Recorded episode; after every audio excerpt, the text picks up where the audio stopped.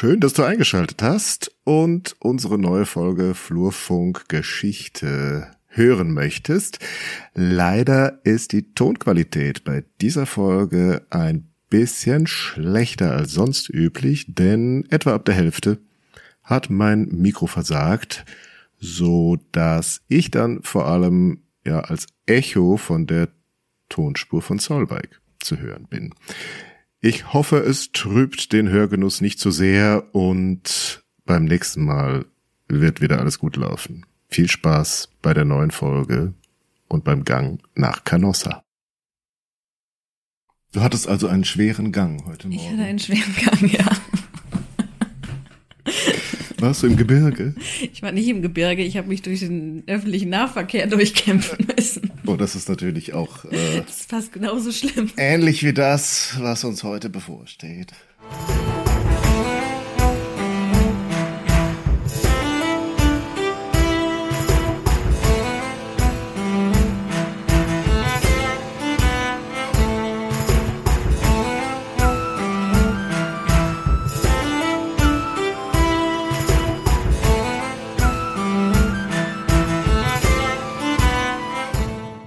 Solveig. Hallo Daniel. Es ist schön, dass wir wieder zusammen sind ja. und eine neue Folge aufnehmen für Flurfunkgeschichte. Und wir kehren zurück in die Epoche deines Herzens. Ja. Und noch viel mehr Herzensangelegenheiten stehen uns bevor, aber diesmal nichts romantischer Art, sondern einfach nur äh, begründet durch die Zuneigung, die du für diese Zeit hegst und die Protagonisten. Nee, die sind mir eigentlich, die sind mir eigentlich egal. Das ist tatsächlich gar nicht mal so weit Epoche, aber ich finde, es ist ein sehr spannendes Thema, weil da, ähm, weil das irgendwie auch so ein, so im nationalen, vor allem so im deutschen Nationalgefühl tief eingegangen ist. Mhm. Und ähm, ich das immer sehr spannend finde, wenn, weil alle Leute mit dem Thema was anfangen können, allen sagt ihnen was und wenn man sie dann mal genau fragt, dann, hm, ja, weiß, genau können sie es dann doch nicht erklären. Aber irgendwas ist an diesem Ort passiert, an den wir uns heute begeben wollen. Das und ihr habt sich am Titel der Folge schon gesehen, es hat etwas mit Canossa zu tun. Genau, und das ist meine erste das Frage. Das gar nicht in Deutschland liegt, oder? Nein. Ganz woanders. Was ist deine erste Frage? Äh, das, was du bei Facebook schon stellen Genau. Wolltest? Und äh, da dachte ich zum Einstieg, frage ich dich mal, was ist eigentlich Canossa? Was ist eigentlich Canossa? Ja. Wieso fragst du mich das? nee, weil nur du gerade da bist. ich glaube, Canossa ist ein Ort in Italien. Muss irgendwo im Gebirge liegen oder wenn man aus dem Gebirge runterkommt. Ja, das ist so. Und es ist eine Burg auf einem Hügel, wenn ich das richtig so im Kopf habe. Genau. In meinen Kopf in den Bildern. Aber ich fand es ganz äh, schön, dass wir ja auch Reaktionen bekommen ja. haben. Ja, allerdings. Wir, wir werden hatte, interaktiv. Das erste, was kam, war von Matthias, ein Gang nach. Mhm. Darauf haben wir schon angespielt, dass du auch einen schweren Gang hattest. Ja, genau. Also man muss irgendwie nach Canossa gehen. Ja. Wieso, weshalb, warum? Irgendwer das klären wir gleich. nach Canossa gegangen, mhm. musste etwas tun und gerade also es muss irgendwie und die gerade die, für die Deutschen war dieser Gang nach Canossa sehr, das hat sie getroffen. Oh, oh je. Das hat was in Ihnen ausgelöst. Ja, Ina hatte auch noch was mit Gang. Und dann gab es den Hinweis von Eva zum Jutesack. Wo ich erst nicht dachte, hä, wieso Jutesack?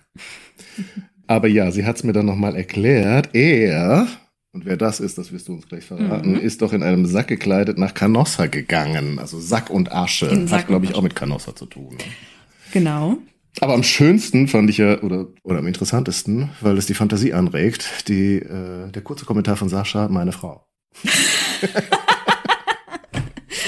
Also wir wollen da jetzt nicht unbedingt nachhaken, aber Sascha, wenn du uns erzählen möchtest, was, so, was mit deiner Frau los ist und wer von euch nach Canossa gehen muss.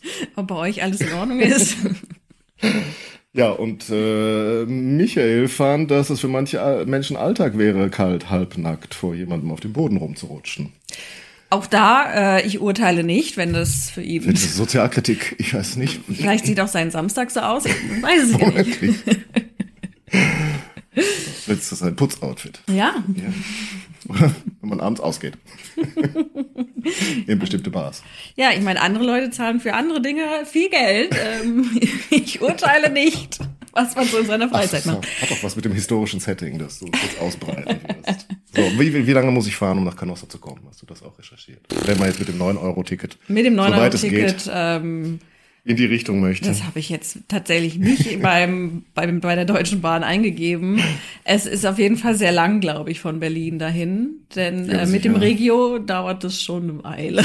Das muss erst nach München wahrscheinlich. Du musst ne? erst nach München weiter. und da musst du dann wahrscheinlich in den, ich weiß nicht, wie die in Italien heißen, aber die haben da auch Regionalexpresse, die dann nach Verona fahren und wahrscheinlich, also da fährst du dann über den Brenner über durch Österreich durch und dann Und kommst dann du ist man aber auch schon da. Also man muss jetzt nicht weit rein nach Italien. Nee, ja, also man muss über die Grenze, also man muss schon nach Italien rein, aber es liegt, glaube ich, direkt so nah an der österreichischen Grenze heute. Hm. Und ähm, also Canossa, man kann sich das auch mal angucken, da ist auch nicht mehr so viel.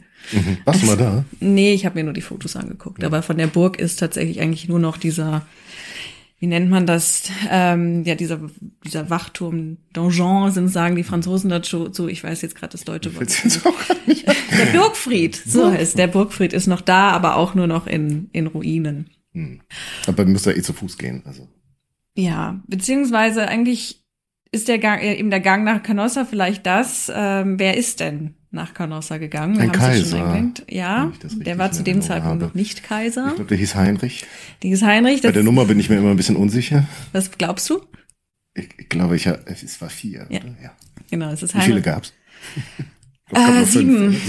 Sieben. Und ich glaube vielleicht, also, also im Mittelalter sieben, ob danach noch mal einer kam, ich glaube nicht. Dann waren die Heinriche rum, dann kamen Ludwigs und Friedrichs. Ähm, Ferdinands. Und Ferdinands. Also eben, es ist Heinrich der Vierte, das ist auch da, man kann sich das immer ne- gut merken. Die Salier heißen alle Heinrich. Die Staufer später heißen Konrad, Friedrich oder Heinrich. ähm, also die benutzen alle die gleichen Namen. Das macht's ein bisschen. Macht es manchmal ein bisschen durcheinander, aber auch einfach. Ähm, und ich wollte eigentlich anders einsteigen. Und ich wollte gar nicht direkt mit Canossa, also wir wissen, Heinrich IV. muss nach Canossa und dort einen Bußgang erledigen. Im Jutesack. Im Jutes, kommen wir nachher noch zu. Und wer wartet denn in Canossa auf ihn? Der Papst. Der Papst. Und wie heißt, weißt du, wie der hieß? Gregor der Siebte. Genau, den, den kann man sich merken. Das ist so Den eine habe ich Marke. ehrlich gesagt nochmal nachgeguckt. Okay. Aber das ist irgendwie, Gregor der Siebte ist auch immer so der, der Name, der dann fällt. Und, Und ähm, irgend, aber der hat doch da gewohnt, äh, der, der war zu Besuch. Also Canossa gehört dem ja nicht. Der war doch Nee. da irgendwie. Genau, wer ist da? Mathilde? Mathilde von? Justine. Und ähm, da kommen wir nämlich auch noch, was der Papst eigentlich in Canossa macht, weil das gehört ihm zu dem Zeitpunkt tatsächlich nicht. Und der ist da auch nicht zu Besuch. Urlaub. Nee. der, ist, der, Winterferien. der macht da nicht Winterferien. Der hat äh, an, der, also wenn man in Rom eigentlich residiert und seine Residenzen noch in Viterbo und Anandi hat, fährt man nicht einfach so zum Spaß nach Canossa. Aber vielleicht wollte er Skifahren. Der- der- hat ein anderer Papst ist auch bevorzugt Ski gefahren im Winter. Nicht? Also ja, aber, Johannes Paul. ja gut, aber das, wir kommen dazu. Das ist nämlich so der Punkt. Es viel, also das, das ist so, was ich so, so meine. Wir alle können was mit Canossa anfangen, auch wenn wir eben uns mit dem Mittelalter vielleicht nicht so auskennen. So, wir wissen, da ist ein Kaiser in die mitten im Winter nach Canossa, das jetzt auch mitten in den, also nicht mitten in den Alpen, aber schon noch im Gebirge liegt. Ähm, und da hat ein böser, garstiger Papst auf ihn gewartet. Der musste da in der Kälte im Jutesack stehen. Und Das ähm, ist jetzt wessen Meinung, die du da wieder gibst? ja, so die allgemeine, wenn man so rumfragt, was, was so kommt. Deswegen fand ich es ja eben auch so schön, dass. Aber Also, da hat jetzt niemand was geschrieben vom bösen das garstigen stimmt, Papst. das ähm, ist aber die andere Meinung. Und zu der Meinung wollte ich jetzt nämlich kommen, weil das eben ganz interessant ist. Canossa, Das ist auch Saschas Frau. ich weiß es nicht. Vielleicht war, ja. Auf jeden Fall, ähm, dieser, ähm, dieser Gang nach Canossa war lange Zeit eigentlich gar nicht so das Thema in der deutschen Erinnerungskultur und ist erst im 19. Jahrhundert so emotional aufgeladen worden, wie wir das eben heute kennen. Und äh, da, das weißt du sicherlich, wer das getan hat, wer ist Der Reichskanzler Otto von Bismarck. Nach Canossa gehen wir nicht. schuld? Weder körperlich noch geistig. Jawohl. Und ich habe mal nachgeguckt, warum er das überhaupt gesagt hat. Also auch das ist so ein Zitat. Das, Das hättest du mich auch fragen können. Ja, dann sag du es mir, warum. Weil das mitten im Kulturkampf ist.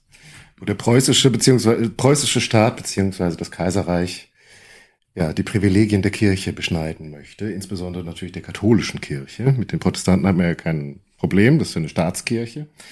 Aber es gab äh, das erste Vatikanische Konzil mhm. kurz davor, das war 1870, mit einem bemerkenswerten neuen Dogma, nämlich das Dogma der Unfehlbarkeit des Papstes. Und offenbar hatte man da Sorge in Berlin, dass man die Katholiken nicht mehr unter Kontrolle halten kann, wenn die jetzt eine noch mehr gestärkte Autorität jenseits der Berge, also ultramontan, äh, nannte man dann die Fraktion, ähm, da bekommen und da wollte man jetzt vorbeugen. Genau, man wollte auch deren Macht und Einfluss brechen. Nee, also es, man, es war nicht nur so ein Vorbeugen, sondern es hatte tatsächlich auch noch mal diesen ähm, Anlass, dass eben Bismarck einen Gesandten an den apostolischen Stuhl geschickt hat und äh, Papst Pius IX. gesagt hat, den wollen wir nicht, weil dieser Gesandte ähm, das, wollte das Dogma nicht. Das hat das Dogma nicht anerkannt. Genau, der hat das Konzil verlassen, also an dem bei der Abstimmung zumindest ist er raus. Das war, Moment, das habe ich äh, letztens auch noch gelesen. Gustav Adolf hieß der ausgerechnet. Ja. Wie so ein Schwedenkönig, der da protestiert beim Konzil. Gustav Adolf von Hohenlohe-Schillingsfürst Falls ihr den Namen schon mal gehört habt, dann liegt es daran, dass es später einen ziemlich älteren Herrn gibt, äh, der Reichskanzler unter W2, also Wilhelm mhm. II war, also Großfamilie mit Burg und Landbesitz. So wird man halt auch Bischof und Kardinal noch im 19. Jahrhundert, wenn man aus entsprechenden Kreisen stammt. Und äh, ja, der war eben beim Konzil und fand das mit dem Dogma aber offenbar nicht so doll. Mhm. Und hat sich dem dann einfach entzogen, der Abstimmung hat natürlich trotzdem als guter Kardinal äh, nachher zugestimmt und nicht wie die anderen, die dann ihre eigene Kirche aufgemacht haben, die Altkatholiken. Aber es war sicher dann auch bewusst ausgewählt von der Reichsregierung. Dann schicken wir doch den als Gesandten ja. zum Papst. Um klar zu machen. Der ist wahrscheinlich rot angelaufen ja. und wusste genau, was das soll und hat sich dann unfreundlich bedankt und den wieder zurückgeschickt. Den nicht. Genau. Und dann stand Bismarck vor dem Reichstag und sagte, äh, ja, entweder ihr nehmt den oder gar keinen. Nach Canossa gehen wir jedenfalls nicht. Genau. Und das zeigt natürlich schon, dass dieses Canossa irgendwie doch 900 Jahre lang im allgemeinen Gedächtnis offenbar verankert war. Ja. Oder man hat es wiederbelebt. Man hat es eigentlich, ja, es war vorher schon da, aber also bisschen, Bismarck, dass wir verstanden haben, die Abgeordneten, nicht deswegen, was ich jetzt mit Canossa. Ja, also natürlich war, war denen schon klar, aber dieses, dieses Gefühl, was wir in dieser Aussage finden, sehen, dieses, dass jetzt Bismarck sich hinstellt, vor dem Reichstag erklärt, der Papst hat unseren Gesandten nicht angenommen, nach Canossa werden wir aber nicht gehen, ist schon so ein, man merkt, wie es sich jetzt im, im 19. Jahrhundert gedreht hat und jetzt so als, als Symbol, Canossa zum Symbol der in einer päpstlichen Anmaßung gedeutet wird. Also dass man damit ausdrückt, das, was dort in, auf Canossa passiert ist, das ist passiert, weil der Papst ähm, sich zu viel Macht zugeschustert hat und ähm, damit den von Gott ge äh, gesandten König und auch zum Kaiser ausersehenen Herrn äh, gedemütigt hat. Und so wird das jetzt wahrgenommen. Und das haben wir vorher auch schon. Ähm, wir haben ja dieses große, sehr bekannte Historiengemälde von äh, Eduard Schweuser. Ähm, das wird auch immer gezeigt. Also ich kenne das nicht. Wenn, wahrscheinlich schon, wenn ich es dir jetzt beschreibe, wirst okay. du es schon mal gesehen haben. Das ist dieses Bild, wo wir Heinrich sehen, wie er da auch in diesem Mantel steht. Der Wind ah. reißt so an seinem langen roten Haar und seinem Bart. Das Licht fällt auch so auf ihn und er steht da ungebeugt und stolz und hinter ihm ragt so diese finstere Burg aus und man sieht so im Fenster so einen kleinen alten garstigen Mann, der so rausguckt. Mhm. Ähm, der Gregor. Das ist Gregor der Siebte. Und äh, Mathilde ist ihm dann auch so zur, zur Seite gestellt. Und das ist eben sehr ein sehr bekanntes Gemälde, dadurch, dass man es in allen Schulbüchern findet, dass es in Dokumentationen immer wieder rauskommt. Und da äh, merkt man eben auch schon diese Wahrnehmung, der ungebeugte deutsche Kaiser, der sich da gegen den Papst positioniert. Und das kommt eben auch nicht so aus dem Nichts. Das sehen wir schon. Auch die, die Reformatoren im 16. Jahrhundert erklären Heinrich IV. Zum, zum ersten Protestanten, weil er sich ja gegen einen tyrannischen Papst zur Wehr gesetzt hätte und nicht mhm. akzeptiert hätte, dass der Papst hier schaltet und waltet, wie er möchte. Und ähm, das merkt man eben so, wenn es um, um, um deutsche Geschichte geht. Wie gesagt, wir haben 2006 kam die Dokumentation Die Deutschen im ZDF. Mhm. Da ist Canossa auch, oder der Investiturstreit und Canossa auch groß ein Thema gewesen. Und ähm, da wurde das auch nochmal so interpretiert, einfach so dargestellt, der böse Gregor, der tapfere Heinrich. Ich glaube, sorry, ich weiß, dass du sehr gerne damit einsteigst, wie blicken wir darauf zurück. Was ist denn jetzt, du hast jetzt schon Investiturstreit genau. gesagt. Was um Gottes Willen ist Investitur und warum kann man darüber streiten? Warum kann man darüber streiten? Das ist nämlich auch immer so der, das Thema. Diese Epoche wird auch, äh, beziehungsweise dieser, dieser Konflikt zwischen Heinrich IV. und Gregor VII. wird immer so, das ist der Investiturstreit beschrieben. Und das heißt, äh, Investiturstreit meint der, der Kampf, wer darf Bischöfe einsetzen gerade im, im, ja, im, im Deutschen Reich haben wir das Pro Problem, stärker in, in Frankreich und England, dass wir die Bischöfe haben, das sind eben nicht nur geistige Herren, die sich um die Kleriker kümmern in ihrer Diözese, sondern dass die auch noch Besitz haben, wo sie Herrschaft ausüben. Das heißt, sie dürfen dort zu Gericht sitzen, sie dürfen Einnahmen äh, übernehmen, sie herrschen ähm, über Wann Bauern. dürfen sie das? Was haben das überhaupt schon gesagt? Im Mittelalter. Im Mittelalter. ist jetzt, wie war das nochmal? Haben wir schon mal drüber gesprochen. Dann fragt der Professor, das kann man nicht sagen. Das ist mit, was ist Mittelalter? Naja, also beziehungsweise, wenn wir jetzt eben im 11. Jahrhundert uns bewegen, haben wir das, also bis, bis, bis zur Auflösung des Heiligen Römischen Reiches, okay, bis zur nein, Säkularisierung. Ich wollte, ich wollte einfach nur 11. Jahrhundert. Ja, so, ja. genau. Und da ist dann eben so die, dieser, entsteht diese Diskussion oder beziehungsweise hat man das eben lange darauf reduziert, dass wir hier einmal Heinrich IV. haben, der sagt, aber ich bin Herrscher in meinem Reich und dann darf ich ja wohl entscheiden, wer in meinem Reich Fürst wird und da zählt er die Bischöfe dazu. Und wir haben auf der anderen Seite Gregor VII., der sagt, ja, aber die Bischöfe unterstehen mir als Papst, deswegen entscheide ich, wer Bischof wird. Und da entsteht nach allgemeiner Deutung eben ein Streit drüber. Und was das Thema aber eben so spannend macht und dadurch, dadurch, dass es eben immer auf diesen Streit zwischen diesen beiden Personen reduziert wird, geht, wird, wird es dann immer sehr schnell aufgeladen, ja, der Kampf der, der weltlichen Macht gegen die geistige Macht. Und die beiden geraten jetzt aneinander. Und Heinrich IV. setzt sich durch und kann das tyrannische Papsttum in seine Schranken verweisen. Was es aber eigentlich viel, viel spannender macht, ist, dass wir eben diesen sogenannten Investiturstreit, heutzutage nennt man das auch nicht mehr so, weil man eben so. festgestellt hat, dass das eigentlich viel mehr ist. Mhm. Dass da auch zwischen diesen beiden Personen viel Wie mehr stand. Man das denn dann jetzt? Ja, aber es ist jetzt der sogenannte Investiturstreit.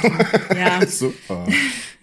Weil der Begriff ist halt etabliert, alle wissen, was gemeint ist, aber alle wissen auch, in der Wissenschaft, es ist nicht korrekt, aber wir benutzen den Begriff weiter. Es ist ja. ähnlich wie Völkerwanderung. Auch den Begriff nutzt man eigentlich nicht mehr gerne.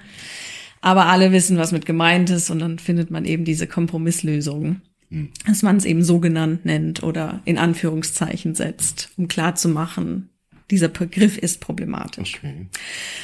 Um überhaupt zu verstehen, warum jetzt eben in den 1070ern dieser, diese Frage aufkommt, wer ist denn jetzt eigentlich zuständig für für die Bischöfe, müssen wir uns eben zwei, diese zwei Seiten angucken. Wir müssen uns einmal angucken, was passiert in Rom mit Gregor dem Siebten und wir müssen uns angucken, was passiert im Reich unter Heinrich dem Vierten.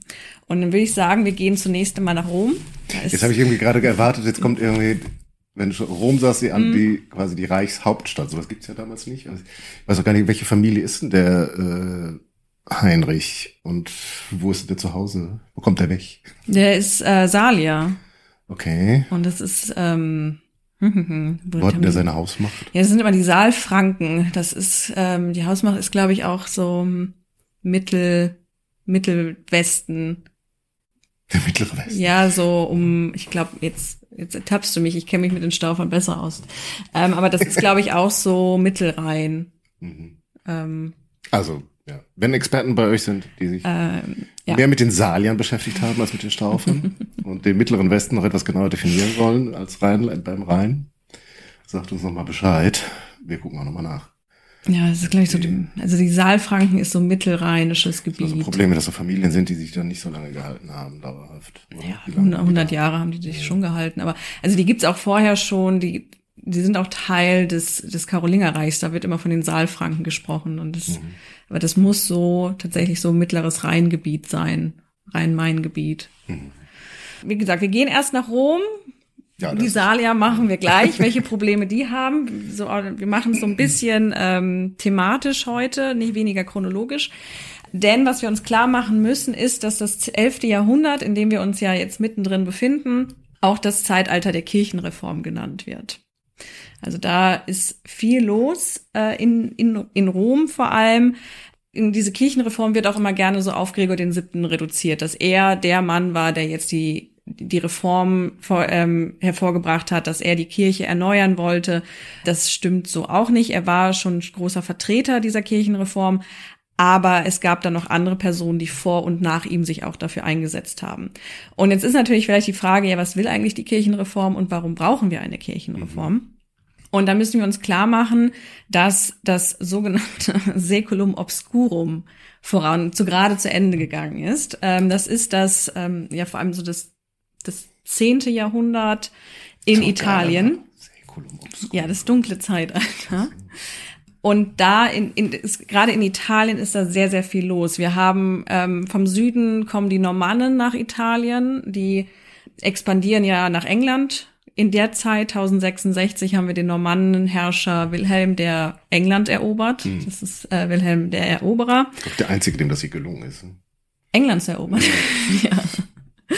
Das ist eben, also er stammt aus der Familie der äh, Plantagenet oder Plantagenet, wie sie es dann in Englisch aussprechen. Aber es ist eben nicht die einzige Familie, die auf Eroberungstour geht, sondern es gibt auch noch die Hauteville. Mhm. Und äh, die haben den besseren Weg genommen. Die haben den Weg nach Sizilien genommen. Und denen gelingt es jetzt im Süden, ähm, das Herzogtum Capua zu erobern, Apulien und sich dort festzusetzen. Und der Grund, warum ich das jetzt einführe, die Normannen, ist, weil die später nochmal mhm. Thema werden. Also muss man sich merken, die Normannen sitzen in Sizilien, also beziehungsweise in Unteritalien, greifen auch nach Sizilien aus und wollen da auch nicht mehr gehen. Und in Rom. Ich auch nicht. ja, also. ich kann sie verstehen. Und gleichzeitig Robert Giscard äh, reist auch nach Konstantinopel und versucht da auch nochmal zu erobern. Mhm. Also das ist schon eine wilde Truppe, die da unterwegs sind in der Zeit. Und in, in Rom haben wir, das nennen sie auch immer gerne in den Dokumentationen, in, in, den Dokus, die, die Pornokratie. Aha. Ja, ich finde den Namen auch so ein bisschen, haben sie sich da irgendwie auch ausgedacht. Das meint eigentlich, dass so im ja, Anfang des zehnten Jahrhunderts die Macht des Papsttums verweltlicht wird. Das heißt, wir haben Rom, müssen wir uns klar machen, ist eben auch nicht nur einfach eine Stadt, die vom Papst beherrscht wird, sondern wir haben in Rom sehr viele Adelsfamilien beziehungsweise Senatorenfamilien, die hier um die Macht dringen. Es gelingt zwei Familien, zunächst den Tusculanern und später den Crescentiern, das Papsttum an sich zu binden. Und die setzen einfach ihre Familienmitglieder da ein. Und die sagen, du bist jetzt Papst. Und die sind dann eben sehr abhängig von diesen Familien. Und diese Familien nutzen dann eben auch dieses Papsttum einfach, um ihre eigenen Interessen zu fördern. Mhm. Und deswegen wird es eben dann das Seculum Obscurum genannt, unter anderem, weil das Papsttum einfach zu diesem Spielball verfällt, dieser Familien für Machtinteressen. Und jetzt haben wir die Kirchenreform, also wir haben sehr viele Personen innerhalb der Kirche, die sagen, ja, das, aber so kann es eigentlich auch nicht sein. Und das müssen wir jetzt erneuern. Und die zwei Hauptpfeiler, um die man sich kümmert, sind zum einen der Nikolaitismus und die Semonie. Genau. Das ist jetzt nicht meine Frage gewesen, ob du eine Idee hast, was der Nikolaitismus ist. Nein, ich habe keine Ahnung. Hatte wahrscheinlich irgendwas mit Nikolaus zu tun. Ja, beziehungsweise ich habe es ähm, Geschenk gegeben. Oder wie? nee, den Nikolaitismus hat auch wieder mit einem, einer Person zu tun, der ähm, es geht da einfach um die Priesterehe. Also mhm. es ist zu dem Zeitpunkt völlig normal, dass gerade ähm, Pfarrer, also Personen, mit, Männer mit niederen Wein, äh, heiraten und Kinder haben. Also Weltpriester. Genau. Und aber auch Subdiakone und Diakone teilweise noch äh, Ehefrauen haben. Also der Zölibat ist zu dem Zeitpunkt noch nicht durchgesetzt. Und es wird immer so als Ideal, es wäre schön, wenn das macht, aber wenn nicht, dann nicht. Und jetzt sagen sie nein, der Zölibat ist verpflichtend. Wir müssen uns darum kümmern, dass die Priester keine Kinder haben, weil genau damit das verhindert werden soll, was die Crescentia gemacht haben, mhm. dass die Familienpolitik. dass die Familienpolitik mhm. betreiben und die Kinder dann auch Priesterämter erben und mhm. Kirchenbesitz erben, mhm. weil natürlich rechtmäßige Kinder sind erbberechtigt. Mhm. Also das ist eben der Nikolaitismus, gegen den geht man vor. Und das andere ist die Semonie Ämterkauf. Genau. Das, da weiß ich, wo es herkommt. Das äh, ist nämlich aus der Apostelgeschichte, dass ein Magier, wird er genannt, äh, namens Simon, soll ähm, Petrus und Paulus gefragt haben, wie viel Geld er ihnen zahlen kann, damit sie ihn weihen und er dann mhm. auch ähm, Apostel ist. Und dann werden sie sehr böse zu ihm und sagen, das kann man nur durch Einsicht und nicht durch mhm. Geld.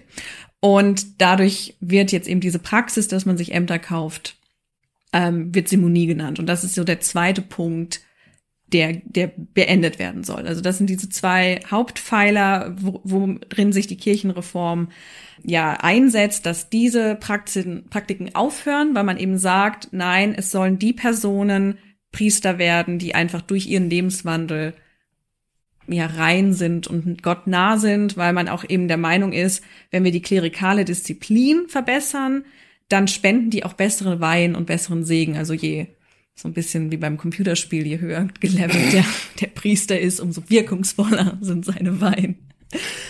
Und äh, in diesem Zusammenhang schafft man dann 1059 das Papstwahldekret. Also bis dahin hatte es Was überhaupt keine Regeln Konklave gegeben. gegeben dann jetzt. Ähm, ja, das wird jetzt festgeschrieben, dass es das Konklave gibt. Wie hat man das denn vorher gemacht? Also Konklave kennen ja wahrscheinlich alle, dass sie da eingesperrt mhm. werden in der Sixtinischen Kapelle oder wo auch immer es damals war und sie erst wieder raus, also keinen Kontakt haben dürfen und erst wieder raus dürfen, wenn dann mit entsprechender Mehrheit Wobei ein Kandidat gewonnen hat. Diese Konklave, wie wir das eben kennen, jetzt wie dann auch Franziskus gewählt wurde oder Benedikt 16. gewählt mit dem mit dem Rauch und so, ja, okay, das, das entwickelt sich eben tatsächlich ja. erst, wenn die Sixtinische Kapelle gebaut ist.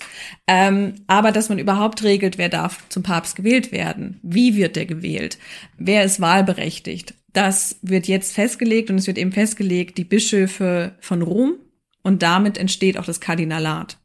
Also die Kardinäle, das sind ja die Wahlberechtigten.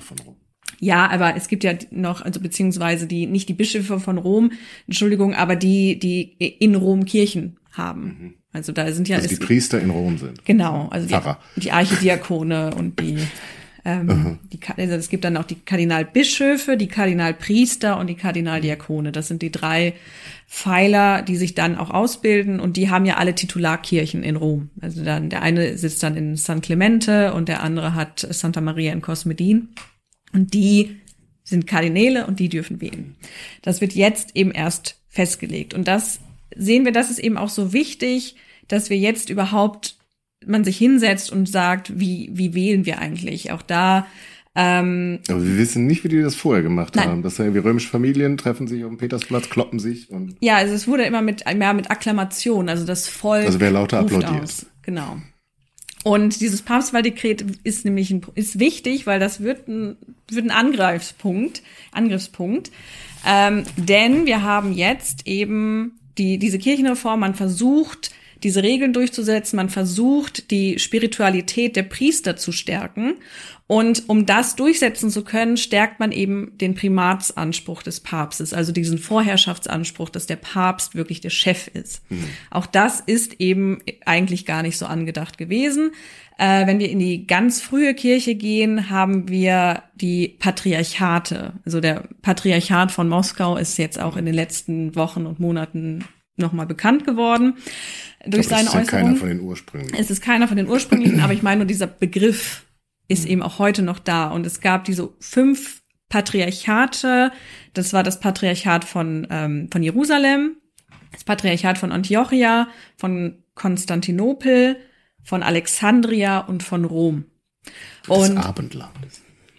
Und diese Patriarchate sind nach und nach eben durch die äh, muslimische Expansion verloren gegangen. Jerusalem wurde erobert, Antiochia ähm, wurde erobert, Alexandria wurde erobert, so dass man nachher nur noch Konstantinopel und Rom hatte. Da haben wir dann Gregor den, den Großen, den Ersten im sechsten Jahrhundert, der sagt, na ja, aber weil ja in Rom die Apostel, sowohl Petrus wie Paulus, ihr Martyrium durchlitten haben, ist Rom wichtiger als Konstantinopel. Jetzt kann man sich mhm. natürlich vorstellen, dass der Patriarchat von Konstantinopel gesagt hat. Ja, ist okay. aber wir Muss haben, ich nicht so viel machen. Wir haben den römischen Kaiser hier sitzen, also. Ne? Ähm, und das ist eben dadurch bekommt Rom überhaupt diese Bedeutung, weil eben es ist der Patriarch von Rom. Hm. Und Gregor der Große fängt dann an, diesen Begriff Papst zu verwenden, was eigentlich vom Latein, äh, vom griechischen ähm, Papas kommt, was Vater eigentlich nur heißt. Und das bedeutet, der Papst hatte immer schon eine Vorrangstellung. Der Bischof von Rom ist der, der als erstes eintreten darf, der mhm. federführend ist. Aber er war immer so der erste, also der Primus unter Pares, der erste untergleichen. Und jetzt in dieser Kirchenreform sagt man, ja, aber der Papst hat auch Verfügungsgewalt über die Bischöfe. Er steht wirklich, er ist nicht mehr nur mhm. der Erste unter den Bischöfen, er ist wirklich über den Bischöfen. Und ähm, da haben wir dann das sehr bekannte, die sehr bekannte Quelle von 1075. Vielleicht sagt ihr das was, das Diktatus Papae. Nee. Nee. Es wird ähm, eben auch immer gerne angeführt, um so zu zeigen, wie übersteigert Gregors Machtanspruch war. Mhm. Und ähm, das Diktatus Papi, das sind 27 Punkte, die sind auch wirklich einfach so runtergeschrieben, ja, dass der Papst das und das, dass die Bischöfe ihm unterstehen. Also es wird wirklich ganz klar geregelt, die Bischöfe stehen unter dem Papst. Mhm. Und der Papst darf eben über sie zu Gericht setzen, sitzen, er darf sie absetzen, er darf sie einsetzen. Ähm, und dadurch wird das, wird eben einfach, die, diese Hierarchie, die Kirchenhierarchie, die wir bis heute eben haben im Vatikan, wird jetzt zementiert. Und das entsteht einfach dadurch, dass man sagt, wir brauchen irgendjemanden, der darauf aufpasst, dass die Leute sich an die Regeln halten. Dass Nikolaitismus doch garantiert Bischöfe, die gesagt haben, Entschuldigung, aber nur weil du das jetzt irgendwie beschließt, kannst du mich mal kreuzweise. Und damit kommen wir nämlich ins Reich. Aha. Denn ich hatte es ja, wir hatten es ja schon eingangs gesagt, die Bischöfe im Reich sind ja nicht nur geistliche Herren, sondern sie sind auch weltliche Herren. Und dass die das nicht so geil finden, dass dir jetzt irgend so ein ähm, paar ein Mann äh, in Italien sagt, ihr seid jetzt, ich bin jetzt euer Chef. Ähm, nur weil du als Erster durch die Tür gehen darfst. nur weil du als Erster durch die Tür gehen darfst, ähm, ist ja irgendwie logisch. Und wir gehen jetzt einmal einen Sprung zurück, 20 Jahre zurück äh, ins Jahr 1056, beziehungsweise, nee, noch ein bisschen weiter nach 1046.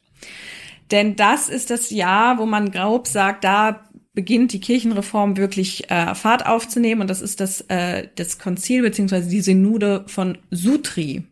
Aha. Und da. Sutri. Sutri ist ein Ort in Italien. Ach so. so nahe Rom. Ist so ein klar, wirklich sehr kleiner Ort. Und Sutri wird wichtig, weil, ich hatte es ja gesagt, wir haben, bevor die Kirchenreform losgeht, dieses Problem mit den Crescentiern, die immer einfach ihre Leute da ins Papstamt setzen. Mhm.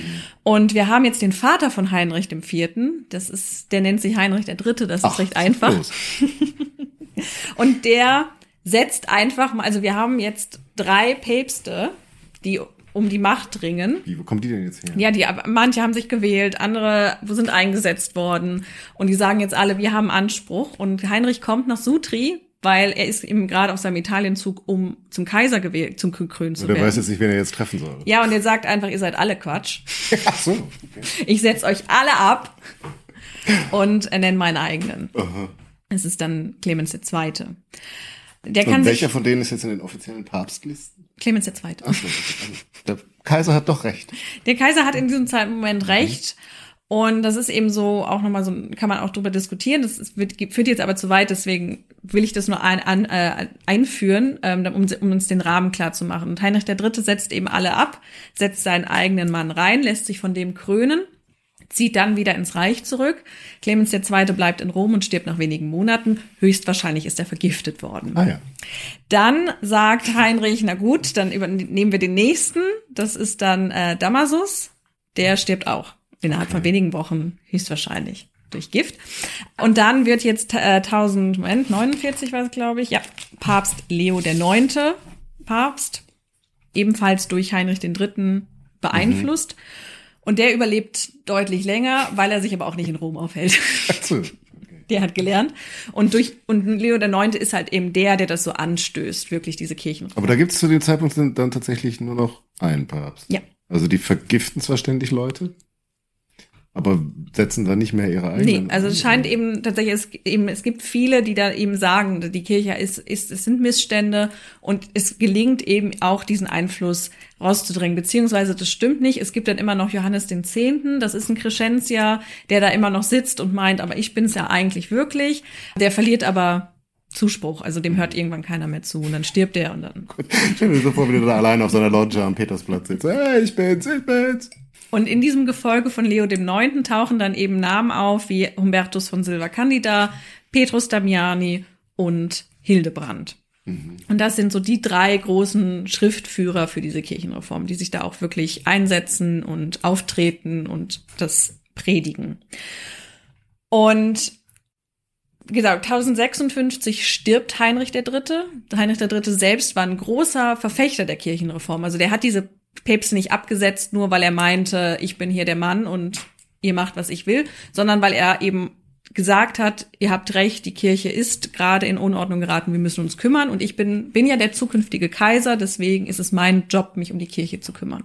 Und er regelt das dann. Jetzt stirbt er leider schon sehr früh, 1056. Heinrich wird König mhm. mit sechs Jahren. Ja. Und sie sagen schon, wer dem Reich, dessen Herrscher ein Kind ist. Mhm. Heinrich, wer regiert wirklich? Seine Mutter Agnes. Okay. Und das funktioniert auch sechs Jahre sehr gut.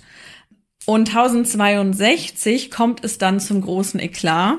Nämlich, man trifft sich in Kaiserswerth. Hast du davon schon mal gehört, was in Kaiserswerth passiert ist? Ich habe den Nein? Namen schon mal gehört, aber ich weiß nicht, was da passiert ist. Da ähm, kommt es nämlich zur Entführung Heinrichs IV. Nein. Genau, also Agnes hat relativ, ja, in Ordnung die Herrschaft durchgeführt. Ja, also, so. Ja, also es gibt eben, gerade die ältere Forschung hat das immer so, also so abgetan. Ähm, Weiberherrschaft. So, ja, so eine Weiberherrschaft, die konnte das nicht, sie war zu schwach und zu unsicher und die hat das, und deswegen war es richtig, dass man ihr die Regentschaft entzogen hat. Ähm, neuere Forschung hat sich dann etwas näher mit ihr auseinandergesetzt und schon festgestellt, nee, die hat das schon in Ordnung gemacht. Das große Problem, was man ihr jetzt aber vorwirft, ist, dass sie zu sehr auf die einen Fürsten hört als Berater und die anderen Fürsten ignoriert. Mhm. Und einer der Fürsten, der ignoriert wurde, ist der Erzbischof Arno von Köln. Mhm. Und Erzbischof Arno von Sollte Köln. man, glaube ich, nicht ignorieren. Er, er hat sich zumindest zurückgesetzt gefühlt. Was da genau passiert ist, wissen wir nicht. Das kann man leider auch noch heute nicht mehr zurückfinden. Aber er ähm, lädt die kaiserliche Familie, beziehungsweise die königliche Familie zu dem Zeitpunkt ähm, ein nach Kaiserswerth und dort hatte er ein großes Boot gemietet. Und Heinrich ist jetzt zwölf Jahre alt yeah, und, Bootsfahren. und Bootsfahren. Und Anne sagt, hey, möchtest du nicht mein Boot sehen? Das ist voll schön. Guck dir das mal an. Und der zwölfjährige Heinrich sagt, ja, Boote, geil. Und dann geht er auf dieses Boot und ähm, in dem Moment, wo Heinrich das Boot betritt, so zumindest erzählt es Lampert von Hersfeld, der Chronist, der über diese Zeit schreibt, hat Anno eben Befehle gegeben und dieses Boot hat abgelegt. Mhm. Und die Mutter Agnes war noch an Land mhm. und hat nur gesehen, wie sein, wie das Kind irgendwie wegfährt. Und laut Lampert von Hersfeld soll Heinrich dann vor lauter Verzweiflung vom Boot gesprungen sein, mhm. um dann noch an Land zu schwimmen, aber die die, die untergebenen Annos haben ihn wieder eingefangen und zurück mhm. aufs Boot geholt. Und damit hatte Anno von Köln den, den König unter seiner Kontrolle und damit auch die Regentschaft inne. Oh ja. Und offensichtlich hat Agnes da auch nichts Es gab jetzt keine anderen Fürsten, die gesagt haben, äh, ja, also es war wir schon holen so den mal wieder raus aus Köln. Es war so eine Fürstenpartei um Anno herum. Da war dann auch äh, noch andere schwäbische und bayerische Fürsten dabei, die gesagt haben, ja. Aber es ist eben sehr interessant, dass Agnes das scheinbar hingenommen hat. Und deswegen wird, das, wird sie auch immer so als die schwache äh, Frau dargestellt, die sich nicht wehrt, dass man ihr Kind entführt. Ja. Ähm, aber muss man eben sagen, die Quellen, man weiß es halt nicht, was da genau gelaufen ist. Und für die nächsten drei Jahre ist Heinrich jetzt unter der Vormundschaft von Anno von Köln und muss das tun, was Anno von Köln möchte. Mhm. Beziehungsweise er muss halt eben dann die, die Urkunde unterschreiben und die Siegel für das drunter setzen. Und Heinrich IV. wird dann 1065 volljährig mit 15. Und man kann sich jetzt vorstellen, durch diese Geschichte bei Kaiserswerth ist seine Beziehung zu Anno von Köln nicht so gut. Hm. Tritt, Traumatisiert.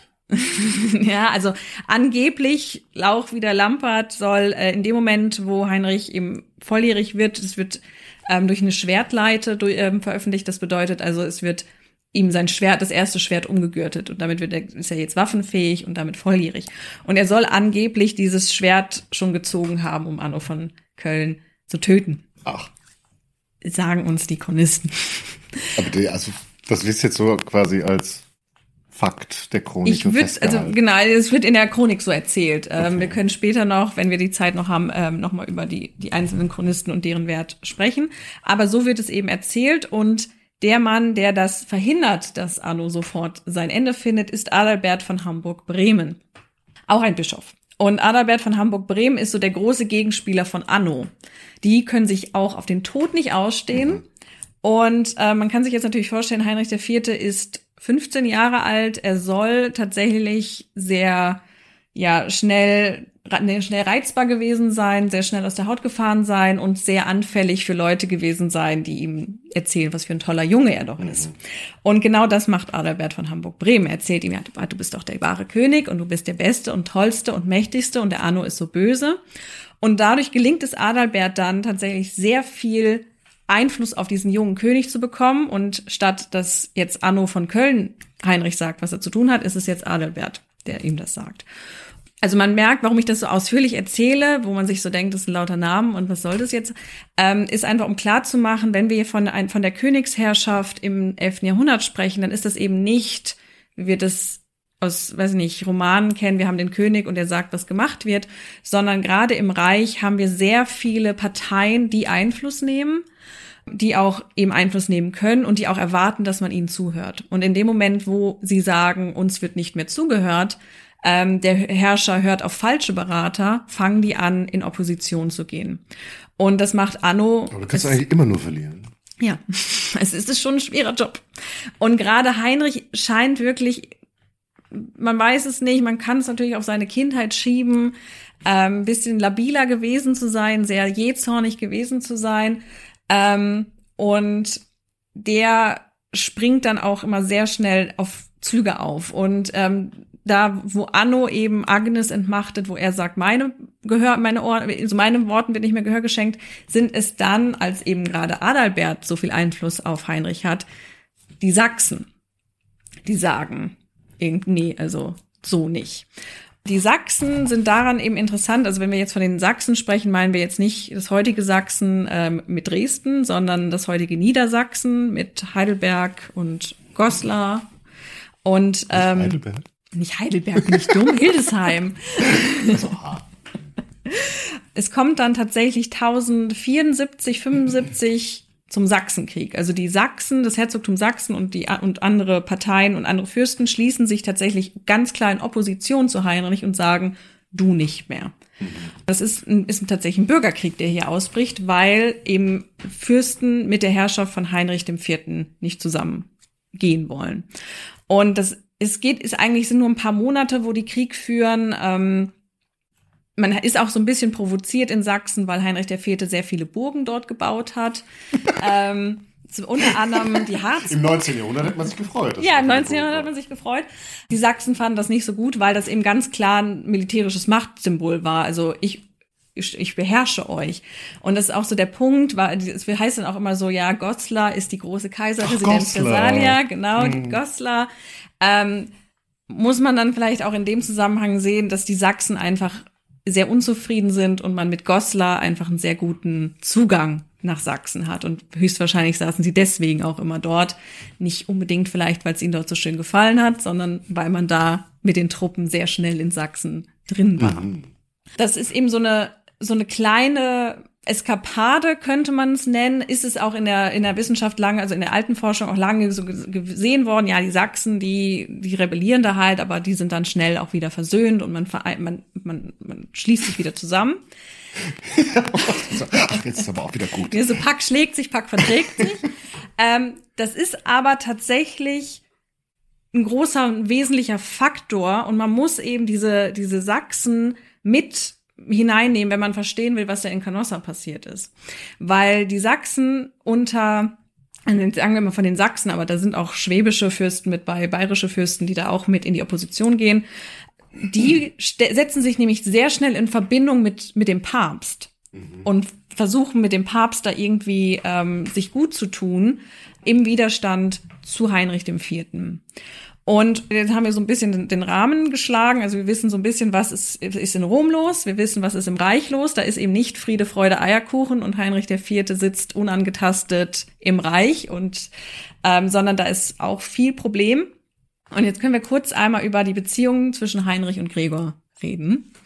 Denn die beginnt schon sogar bevor Gregor ähm, Papst wird, nämlich 1069 hat, hat Heinrich IV. das erste Mal persönlichen Kontakt zur Kirchenreform. Mhm. Denn er ist sehr früh mit seiner Frau verheiratet worden, Bertha von Turin. Die hat er aber nicht gemocht. Die wollte er nicht. Spielt doch keine Rolle. Man weiß es nicht, was, also sie soll auch sehr, sie soll hübsch gewesen sein, sie soll lieb gewesen sein, aber er will sie einfach nicht haben.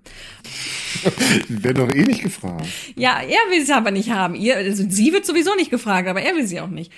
Und jetzt schreibt er dem Papst und sagt, ähm, ich will meine Frau nicht haben, aber ich habe auch mit ihr nie verkehrt. Und ähm, könntest du das bitte scheiden lassen? Und das, der Papst ist annullieren. Ja, oder annullieren. Und der Papst ist zu diesem Zeitpunkt Alexander II. auch schon Vertreter der Kirchenreform und der hat da keine Lust drauf. Und er schickt wirklich den größten Namen, den er hat, also den, die größte Kanone, die er im Arsenal besitzt, nämlich Petrus Damiani, okay. schickt er zu Heinrich. Wieso ist der jetzt so eine große Kanone? Weil, Weil der, der, der redet dich platt. Der redet, der macht, also das ist wirklich einer der Hauptvertreter der Kirchenreform. Der ist mittlerweile, der ist auch später heilig gesprochen worden, deswegen. Also der, das ist, das ist der größte Bogen, den ich im Arsenal habe, wenn ich mhm. jemanden klar machen möchte, dass er sich hier zu benehmen hat. Und Petrus Damiani kommt äh, 2069 und augenblicklich hört Heinrich IV. auf zu nölen sagt, na gut, ich nehme sie doch. Äh, und ein Jahr später haben sie dann auch schon das erste Kind. Also man merkt so, also Petrus Damiani scheint da einmal auf dabei so jetzt aber. Der scheint da einmal auf den Tisch gehauen zu haben. Und ich bleib hier vor der Tür sitzen, bis das Problem erledigt ist. Und ähm, also das wird auch immer so angefügt, weil man hier merkt, also Heinrich IV. kriegt seinen Willen nicht möglicherweise ist das auch schon so ein bisschen dann dazu geführt, warum Heinrich IV. auch so ein, so ein Problem mit der Kirchenreform später haben wird, weil er sich hier in seiner Macht zurückgesetzt fühlt. 1073 wird Gregor VII. zum Papst ernannt. Äh, Alexander II. stirbt und ich hatte es ja vom Papstwahldekret gesprochen. Also es ist jetzt festgeschrieben, wie wählen wir, wer wählt, wer darf nicht wählen. Und die Geschichte von der Wahl Gregors VII. ist ein bisschen problematisch, weil ihm hier das Papstwahldekret auf die Füße fällt. Denn während dem Trauerzug Alexanders II. durch Rom soll ähm, vor der Kirche ähm, San Pietro in Vincoli mhm die Masse auf Gregor den siebten beziehungsweise auf Hildebrand zu dem Zeitpunkt zugestürmt sein, ihn hochgehoben haben und gesagt, du bist unser Papst. Oh. Das heißt das also Gregor, nicht mehr nach den Regeln. Gregor der siebte ist ja also nach dem so wie früher dann. Genau, ist die wieder durch Akklamation Papst mhm. geworden, nicht so wie es eigentlich die Kirchenreformatoren möchten. Er hat es dann aber auch akzeptiert. Also er schreibt dann, ja, ich wollte ja nicht und es war aber, man gibt sich dann, beugt sich dem Willen des Gottes, ja. der ja hier durch das, durch die Menge zum Ausdruck gekommen ist. Und man merkt tatsächlich, eigentlich Gregor der Siebte versucht am Anfang mit Heinrich noch eine gute Beziehung aufzubauen. Also wir haben dann sehr viele Briefe. Das ist eben ganz interessant, weil der, das Register Gregors des Siebten ist als eins der ersten erhalten, so dass wir da sehr viel einfach wissen, was er was heißt geschrieben Register? hat. Ein Register sind einfach die, an der, an der päpstlichen Kanzlei hat man alle Briefe, die rausgegangen sind, einfach mal nochmal notiert, damit man weiß. Also komplett abgeschrieben. Komplett abgeschrieben, damit wir wissen, was ist rausgegangen. Mhm da ist Gregors Register einfach so wegweisend, weil es das erste ist, das erhalten ist. Also man kann davon ausgehen, sie haben es vorher schon gemacht. Jahrhundert. Ja. Ja, das ist auch ein Glückszustand. Mhm. Also man weiß, davor gab es schon Register, aber die sind nicht mehr da und auch die Register danach sind nicht mehr da. Also das geht, der, die Überlieferung fängt erst mit Innozenz dem Dritten um 1200 okay. geht das los. Davor, das, also mhm. deswegen ist es so ein Sonderfall. Wir haben dann zum Beispiel, schreibt er im Dezember 1074, Deshalb, wenn ich auch ein Sünder bin, pflege ich dein Gedenken während der Messe über den Leibern der Apostel und werde es auch weiter so halten. Flehentlich bittend, der allmächtige Gott möge der, der die irdischen Güter erhalten, die, die irdischen erhalten und zum Gedeih seiner Kirche weitere gewähren. Das schreibt er eben an Heinrich IV. Also es ist ein sehr bemüht freundliches Verhältnis, ein sehr ehrvolles Verhältnis, muss man natürlich sagen. Diese Briefe, die schreibt er nicht wirklich selber und die sind natürlich sehr stilistisch äh, aufgeladen, aber man merkt schon, man versucht hier, ich denke an dich und ich bete Gott, dass er deine, mhm. dein, dein, deine Gunst noch vergrößern würde. Also man versucht sich gut zu halten. Und das ändert sich jetzt 1075. Denn äh, 1075 ist das groß, der große Eklat, das, was eben als Investiturstreit bezeichnet wird. In Mailand stirbt der Bischof, beziehungsweise der Erzbischof. Und dieser Erzbischof hat sich so gedacht, na ja, ähm, ich habe eigentlich keine Lust mehr, Bischof zu sein. Und da ist einer, der ist eigentlich ganz nett. Und er hat mir 500 Silbermark bezahlt. Ah. Und ähm, den erkläre, also ich trete jetzt zurück und erkläre ihn. Das habe ich schon gemacht. Ja, das ist eben, das ist ganz klar, das ist dieser, das ist die Simonie, das ist was mhm. immer wieder passiert. Das Problem ist, beziehungsweise was ich vergessen habe zu, zu sagen, ist, dass schon 73, also in dem Jahr, wo Gregor der, der, der siebte Papst wird, fünf Ratgeber von Heinrich, von Heinrich IV. ebenfalls schon als Simonisten abgesetzt werden und exkommuniziert mhm. werden. Also man geht hier wirklich in die in den inneren Kreis, den Inner Circle von Heinrich IV. sagt, das sind Simonisten, die musst du entfernen aus deinem Kreis. Jetzt eben 75 in Mailand Gregor der Siebte sagt, dass dieses, dieser Tausch ist Simonie, das ist nicht gültig und sagt eben, das Domkapitel in Mailand muss nochmal wählen. Also dass eigentlich wie ein Bischof gewählt wird. Für die, die sich vielleicht fragen, wie werden eigentlich Bischöfe gewählt? Jeder Dom hat ein Kapitel. Das ist eigentlich ist eine ja ein Zusammenschluss von Männern, die auch nach einer teilweise nach einer Regel leben wie Mönche und die setzen sich dann zusammen und wählen aus sich selbst heraus den nächsten Bischof. Und das ist, was eben auch die Kirchenreform durchsetzen will. Mhm. Meistens läuft es dann anders, nämlich entweder, dass der Bischof selbst schon sein Amt weitergibt für eine gewisse Summe Geld oder dass durch den Papst selbst eingesetzt wird oder durch den König. Denn ähm, wir haben das jetzt eben in Mailand Gregor sagt, nein, der, der, der da jetzt bezahlt hat, der darf nicht. Er lässt das Kapitel wählen, die wählen jemanden, Mailand möchte den aber nicht haben, die schmeißen ihn raus. Der muss dann nach äh, Rom fliehen und sitzt dort an, an der, in der Kurie und hofft darauf, dass Gregor sich irgendwie durchsetzen kann. Und in dieses, ja, dieses Problem mischt sich jetzt Heinrich der Vierte ein, indem er sagt, nur ich setze einfach meinen eigenen Typen rein. Mhm. Und also wir haben jetzt wieder drei okay. die sagen, ich bin der Bischof. Und das ist eben so, wo, wo Gregor sagt, äh, was? Entschuldigung, was mischst du dich jetzt in diesen Mailänder Erzbischofsstreit ein? So, was hast du damit zu tun? Das ist mein Reich. Es ist mein Reich, ich darf. Ähm, und Gregor ist eben, man sieht das in, in dem Brief, wahnsinnig irritiert, weil er ja gedacht hat, Heinrich der Vierte und ich, wir verstehen uns, der ist auch auf der Seite der Kirchenreform und der wird diese Interessen wie sein Vater auch unterstützen und er wird mich darin unterstützen, dass ich hier die ordentliche Bischofswahl durchsetze. Nein, Heinrich der Vierte denkt sich, ich mache das selbst, weil ich bin ja der König. Und daraufhin schreibt Gregor ihm einen doch sehr entschiedenen Brief, der schon mit der Grußformel beginnt, Bischof Gregor, Diener der Diener Gottes, sendet König Heinrich Gruß und apostolischen Segen, wenn er denn dem apostolischen Stuhl gehorcht, wie es einem christlichen König geziemt. Der erste Teil ist noch normal, also das, der, der Papst nennt sich immer eben Bischof, Name, dann diese Formel Diener der Diener Gottes und dann kommt der Adressat, dem dieser apostolische Segen gewährt wird. Das ist normal Standard. Aber dieser Anhang, wenn er gehorcht, und sich so benimmt, mhm. wie wir es erwarten. Zeigt, wie, wie sauer Gregor ist. Er ähm, redet dann, schreibt dann weiter und damit die Furcht vor Gott, in dessen Hand und Macht jede Königsherrschaft und das Imperium liegen, tiefer in dein Herz dringe als unsere Ermahnung, mögest du bedenken, was Saul nach der Erlangung seines Sieges, den er auf Geheiß des Propheten errangen, widerfuhr, der er sich seines Triumphes rühmte und den Mahnungen des Propheten nicht folgte und wie er von Gott verworfen wurde und wie viel Gnade dagegen für den König David aus dem Verdienst seiner Demut, umgeben von Zeichen der Tüchtigkeit folgte. Wie gesagt, also es wird dann auch immer schon genommen, ja, Gregor provoziert hier.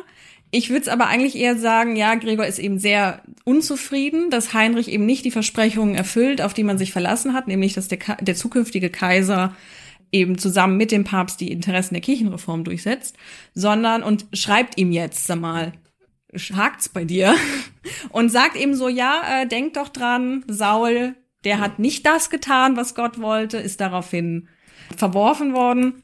Und David, der hat ja das getan und dem ging es danach richtig gut. Also man kann hier schon so, ein, so eine Kompromissbereitschaft sehen, so nach dem Motto, ne, also du hast jetzt einen Fehler gemacht, aber gar kein Problem, das kriegen wir schon gelöst.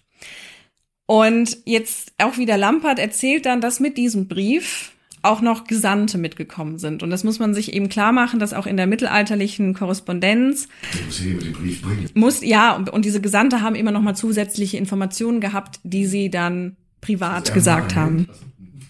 Ähm, weil muss man sich eben klar machen, dass diese Briefe öffentlich vorgelesen wurden. Das ist jetzt nicht so wie Postgeheim, das gab es da nicht, sondern diese Schreiben wurden eben öffentlich vorgelesen und dann ist man mit den Gesandten nochmal ins Kämmerlein.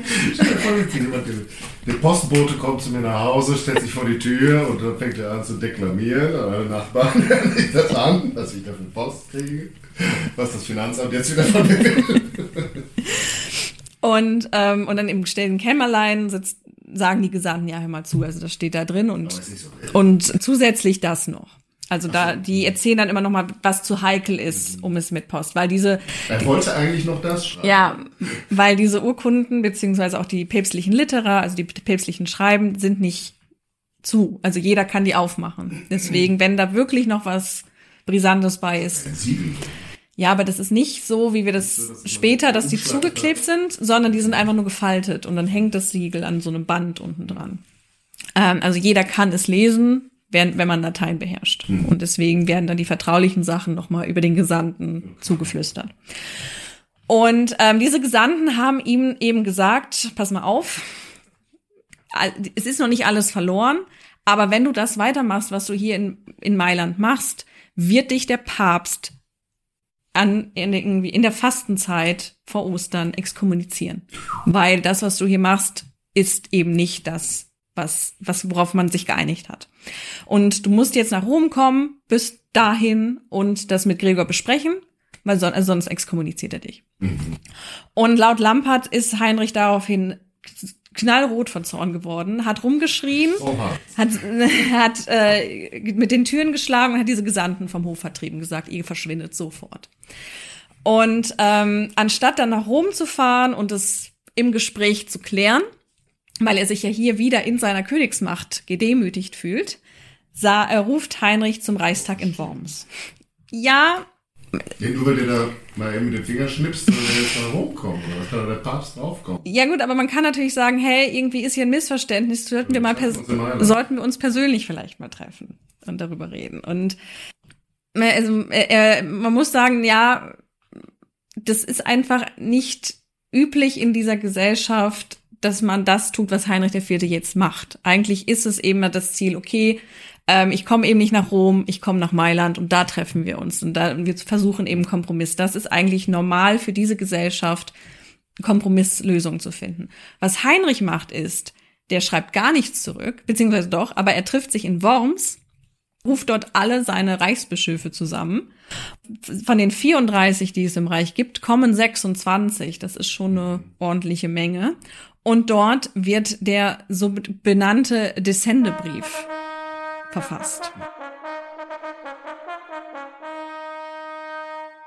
Heinrich, nicht durch Anmaßung, sondern durch Gottes gerechte Anordnung König, an Hildebrand, nicht mehr Papst, sondern den falschen Mönch. Dieser unser Herr Jesus Christus hat uns zum Königtum, dich aber nicht zur geistlichen Herrschaft berufen. Du nämlich bist auf folgenden Stufen emporgestiegen, durch List bist du zu Geld gekommen, durch Geld zur Gunst, durch Gunst zum Schwert, durch das Schwert zum Sitz des Friedens. Und vom Sitz des Friedens hast du den Frieden gestört. So steige du denn, da durch diesen Fluch und das Urteil aller unserer Bischöfe und unser eigenes verdammt bist, herab, verlasse den apostolischen Stuhl, den du dir angemaßt hast. Ich, Heinrich, durch die Gnade Gottes König, sage dir, zusammen mit allen meinen Bischöfen, steige herab, steige herab. Descendebrief ist, also das ist eine Bezeichnung, weil ähm, der Brief endet ja mit den Worten steige herab, steige herab vom Berg. Das heißt im Lateinischen einfach, das steht, der endet mit den Descendere, Descendere. Das ist einfach das Lateinische. Ach. Und das, deswegen heißt der Brief, das ist der Descender-Brief, weil er eben mit Descendere, Descendere endet. Okay. Genau, und das ist eben dieser Punkt, ähm, das ist jetzt nicht mehr, wir sind konziliatorisch und wir versuchen eine gemeinsame Einigung zu finden für dieses offensichtliche Missverständnis, sondern Gregor zitiert Heinrich nach Rom zu sagen, wir müssen darüber reden. Und Heinrichs Reaktion darauf ist, ich setz dich einfach ab. Und das ist schon Eskalation mal tausend. Und ähm, er spricht ihn eben auch schon nicht mehr als Papst an, sondern er sagt, du bist Hildebrand ähm, also bei seinem Taufnamen, er nennt ihn den falschen Mönch. Da ist auch immer so die Frage, wieso nennt er ihn so? Wir wissen über Gregors Kindheit, Herkunft sehr, sehr wenig. Dadurch, dass er diese Formulierung verwendet, geht man davon aus, dass er wahrscheinlich Kanoniker war oder auch oder, oder selber Mönch war. Aber das kann man eben nur daraus ziehen, durch diese Anrede also eine komplette Demütigung und eine komplette Eskalation des Konfliktes, der hier passiert. Und man kann sich jetzt natürlich denken, wie Gregor reagiert, als er diesen Brief bekommt, der ja auch öffentlich verlesen wird. Also das, auch das nochmal. Wir müssen uns klar machen, diese Briefe sind nicht einfach nur, ich krieg diesen Brief, mach den auf und denk mir, was stimmt mit dem Jungen nicht?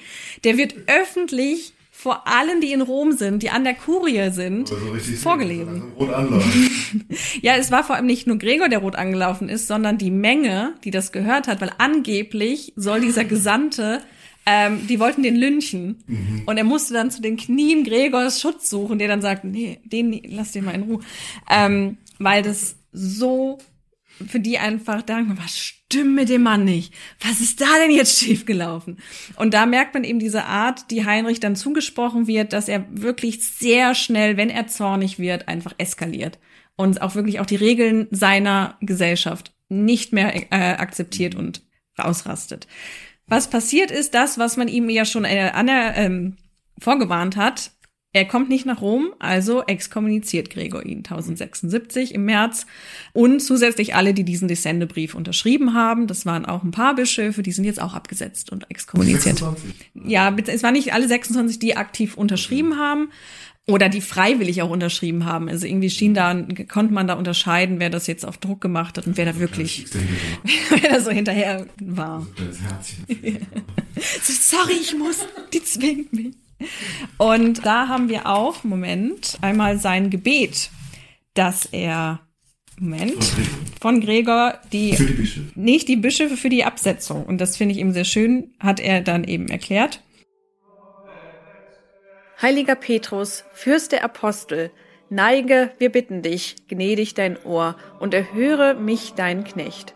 Kraft deiner Gewalt und Vollmacht spreche ich König Heinrich die Herrschaft über das Reich der Deutschen und Italiens ab.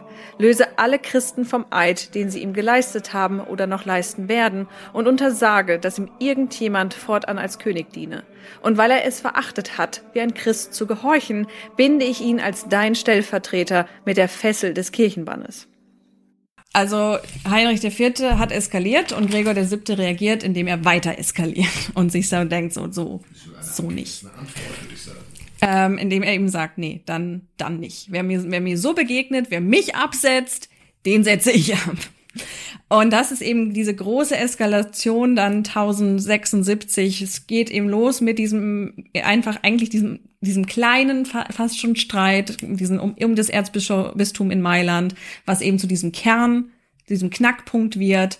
Wer darf eben Bischöfe einsetzen? Was sind Bischöfe eigentlich? Sind es weltliche Herren? Sind es geistige Herren? Und wer hat da die Hand drauf? Und du hattest ja anfangs gefragt, wegen, ja, wie, wie stehen die Bischöfe im Reich dazu, dass der Papst jetzt sagt, ich bin euer Chef? Und das merkt man eben.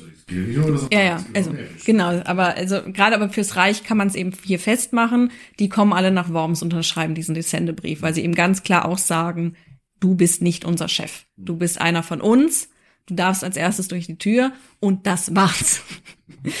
ähm, also hier auch wieder es ist eben nicht nur der Streit zwischen Heinrich und Gregor, wie es immer so runtergebrochen wird, sondern es geht hier wirklich so um Kerngedanken, bei wem liegt die geistige Macht und welche Position haben Bischöfe überhaupt in diesem in diesem Gefüge.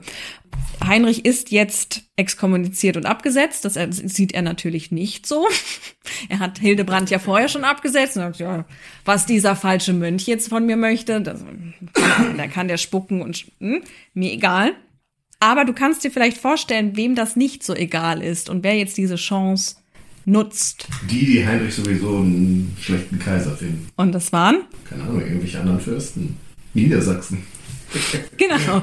und Bayern und Schwaben. Ähm, ja, denn es sind jetzt wieder die, eben diese Gruppe, die ja vorher schon Krieg gegen Heinrich geführt hat, die jetzt sagen, ja, haben wir dir gleich gesagt, ist ein blöder König. Mhm.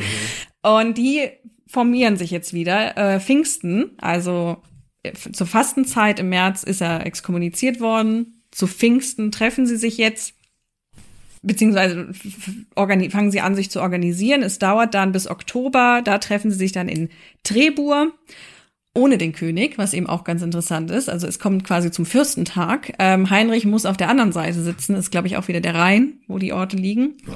Müsste der Rhein, müsste der Rhein sein. In Oppenheim sitzt er. Und in Trebur sitzen die Fürsten und überlegen, wollen wir den jetzt eigentlich noch zu unserem König haben oder wollen wir ihn nicht haben? Was ähm, ist er gut oder ist er schlecht? Und Heinrich darf nicht teilnehmen. Auf der anderen Seite sitzen. Der muss auf der anderen Seite. Und kommen, genau. Weißer Rauch, schwarzer Rauch. Genau. Ähm, also sollen dann auch die Gesandten die ganze Zeit über diesen Fluss hin und her gegangen sein, aber er durfte nicht mitmachen. Und das ist mhm. schon auch so, ein, so eine Machtdemonstration, dass man sagt, der König, wir schauen mal, ob, ob du noch ob wir dich noch anerkennen. Ähm, also hier sieht man auch noch mal, wie stark zu dieser Zeit einfach auch noch die Fürsten waren und welchen Machtanspruch sie auch noch hatten. Und man einigt sich in Trebur, das wird dann Heinrich auch mitgeteilt. Er hat sich mit Gregor auszusöhnen. Mhm. Dieser Quatsch wird nicht weitergemacht. Ultimatum gestellt. Ihm wird der Ultimat, genau. Er hat sich mit Gregor zu, ver, zu verbinden, ähm, hat das zu klären, denn die eben diese Opposition, eben die Sachsen und die anderen, sind auf der Seite der Kirchenreform und sie sind auf der Seite von Gregor dem Siebten und sie sagen, das, was Gregor der Siebte macht, ist schon in Ordnung du hast dein Maul zu halten und das zu machen, was Gregor der Siebte dir sagt. Gregor kommt nach Augsburg. Darauf einigt man sich auch. Also der Papst kommt nach Augsburg. Noch im Oktober. Äh, Im Februar soll Gregor nach Augsburg kommen und dort wird er, wird es eine Verhandlung geben. Gregor wird als Vermittler dort teilnehmen und Gregor als Vermittler? ja, also das ist ja, zwischen den, zwischen den Fürsten und Heinrich. Ach so. Weil die Fürsten werden, machen ihm quasi nochmal einen Prozess. Idee, oder? Hm, eigentlich ist das eine ziemlich gute Idee, weil sie eben. Er kann nicht erwarten, dass der exkommunizierte Heinrich, der eigentlich findet, der den Papst abgesetzt, jetzt diesen Papst als Vermittler zwischen ihm und den feindlichen Fürsten. Das stimmt, aber das, es ist die Aufgabe des Papstes, als Vermittler aufzutreten und die Fürsten sagen, wir, da diese, Auf, diesen, diese Aufgabe wird Gregor nachkommen. Die wollen Heinrich ja loswerden. Die haben ja schon einen Gegenkönig gewählt. Rudolf von Rheinfelden ist schon bereit und sagt, ich werd's. Und die wissen natürlich, wenn Gregor nach Augsburg kommt, werden wir Gregor erzählen, wie schlimm Heinrich ist. Wir haben hier Bücher verfasst, wo drin steht, wie schlimm er ist. Und dann wird Gregor ihn absetzen. Und dann wird Rudolf von Rheinfelden und dann wird alles gut. Und das weiß auch Heinrich. Es wird ihm auch gesagt, eben, das ist diese, diese, ähm, ja, auch diese Frist, die ihm gesetzt wird, wenn er bis Februar nicht aus der Exkommunikation gelöst ist, wird er sowieso abgesetzt. Also er muss sich eben jetzt, bevor es zu diesem Reichstag in Augsburg kommt, bis zu dieser Verhandlung, muss er sich aus der Exkommunikation lösen, er muss sich mit Gregor aussöhnen und dann kann man sich in Augsburg treffen und dann werden allen Parteien Gehören geschenkt und dann klären wir eben genau, wer ist jetzt eigentlich besser zum König geeignet. Okay. Und Heinrich weiß. Das ist doch wieder eine schlechte Strategie. Das ist ja sozusagen, oder sie sind einfach davon ausgegangen, das klappt nicht. Ja, sie nein, nein, nein. Und dass dann Gregor ihn. Also genau, man hofft da eben, dass und man also, ja beziehungsweise. Aus, wenn die sich dann verständigen und dann kommen die beiden nach Augsburg und sagt Gregor jetzt ist ja alles wieder gut, dann haben sie es ja irgendwie blöd gemacht. Ja, aber man muss sich eben noch mal klar machen, dass das Ziel in dieser Gesellschaft ist eben nicht unbedingt die machen das nicht nur, weil sie Macht haben wollen hier, sondern es geht, ja, also es geht hier schon auch so ein bisschen drum, wer ist der wahre Herrscher? Und auch hier wieder, das, das Ideal ist eben nicht mit Waffengewalt Entscheidungen herbeizuführen, sondern durch Kompromisse. Man setzt sich zusammen und der, der setzt sich durch. Und man merkt, dass sie sagen, okay, wenn Heinrich doch wirklich bereit ist, seine Fehler einzusehen, dann soll er weiter König bleiben. Aber ein bisschen nach Romantisierung. Ja, also natürlich, aber so sehen wir das eben in den Quellen beschrieben. Das ist tatsächlich deren Ideal. So funktioniert deren Gesellschaft. Und das ist natürlich auch einfach, das ist eine sehr, sehr christlich regulierte Gesellschaft, die eben doch immer dieses Ideal hat der Vergebung und der Buße. Und wenn man eben sagt, ich habe einen Fehler gemacht, ich verbessere mich, dann ist es eben auch eine, eine Regel dieser Gesellschaft zu vergeben und zu sagen, na gut, dann, dann darfst du wieder. Und das sehen wir einfach kontinuierlich. Und auch hier, man lässt ihm diese Möglichkeit offen, wenn er es einsieht, wenn er akzeptiert, dass er einen Fehler gemacht hat, dann darf er weiter König sein. Wie weit die da jetzt von auch persönlich natürlich Interesse hatte, das ist ganz klar. Aber man muss sich eben bewusst machen, die müssen diese Regeln einhalten. Die müssen eben nach außen so auftreten. Auch da, diese Gesellschaft ist viel stärker ähm, ritualisiert, als wir das heute sind. Also die treten öffentlich auf und dann wird erwartet, dass sie gewisse Dinge tun, dass sie gewisse Dinge sagen. Was sie dann privat im stillen Kellerlein besprechen, ist was ganz anderes. Aber sie müssen nach außen eben diese Ideale zeigen. Und deswegen muss man eben, oder müssen die Fürsten dann in Trebur Heinrich auch die Möglichkeit geben, es wieder gut zu machen. Hm. Würden sie das nicht tun, wären sie die neuen Tyrannen, wären sie nicht besser als er und dadurch auch nicht geeignet, die Herrschaft auszuüben. Das heißt also, wenn Rudolf von Rheinfelden wirklich zeigen möchte, ich bin der bessere Herrscher, muss er zumindest ritualisiert zur Schau stellen, ich bin ja bereit, Heinrich die Möglichkeit zu geben. Und dass er das eben nur zur Schau stellt, sehen wir daran, dass Heinrich jetzt eine Idee hat. Und da kommen wir jetzt nämlich nach, nach Canossa. Warum ist endlich? endlich ähm, warum ist nämlich Gregor auf dem? Warum ist er in Canossa? Nicht zum Skifahren, nicht als Erholungsurlaub, sondern weil er sich eben, es, es, wir sind jetzt im... Doch noch irgendwie Fürsten gibt, die auch mit Heinrich. Ja, beziehungsweise weil er eben im Januar unterwegs ist, um nach im Februar in Augsburg zu sein. Mhm. Also der ist jetzt, der ist auf, der ist auf dem Weg nach Augsburg. Und, ähm, und Heinrich denkt sich, wenn ich das jetzt mit dem alleine kläre mhm. und ihn dazu überrede, dass er nicht nach Augsburg kommt, dann kann es ja keine Verhandlung geben und meine Krone bleibt mir erhalten. Also reist Heinrich los, ähm, und zwar Gregor entgegen.